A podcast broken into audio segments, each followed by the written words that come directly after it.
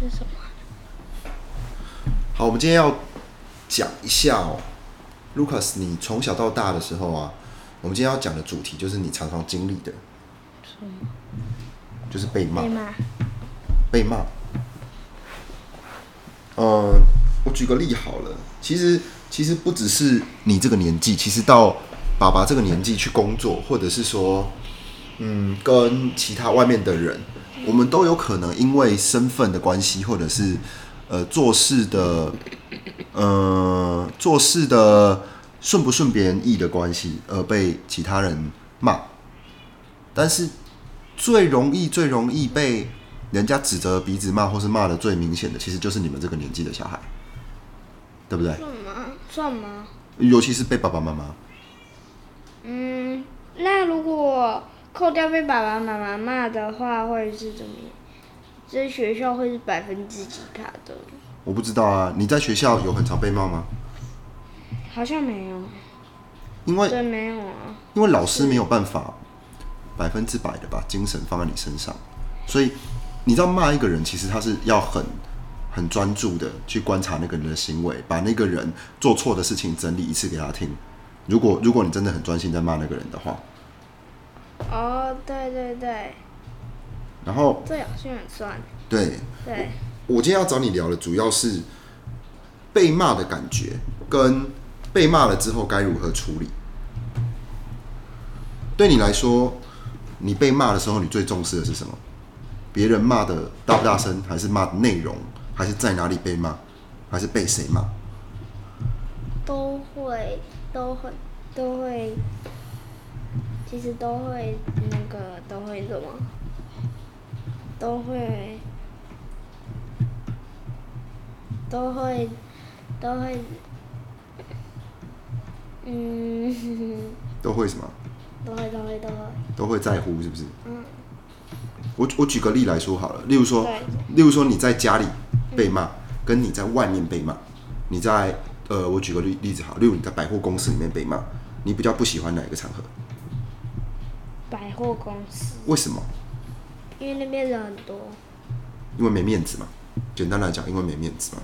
那如果是这样的话，你在百货公司被骂会比较听话，还是你在家里被骂会比较听话？应该是百货公那你觉得别人会挑在哪里骂你？司，是不太知道，我我如果要让骂你这件事情有效的话，我是不是会挑在百货公司百骂货？公司，我是会挑让你最不舒服的地方骂你。你懂我意思吗？这就是我们上次在，我忘记我们上次在什么地方有提谈过，就是如果别人对你好的时候，对你好完之后，你就开始表现不好了，那别人以后就不会对你好了，对不对？对，这叫制约嘛。当别人做了一件让你开心的事的时候，你就要表现更好来肯定他这个行为。我们叫什么？正正增强嘛，对不对？那如果说我们现在把这个东西移到处罚上的话，换句话说，你希望在哪里被骂？真的要讲被骂的话，刚叫的是我老婆。你希望在哪里被骂？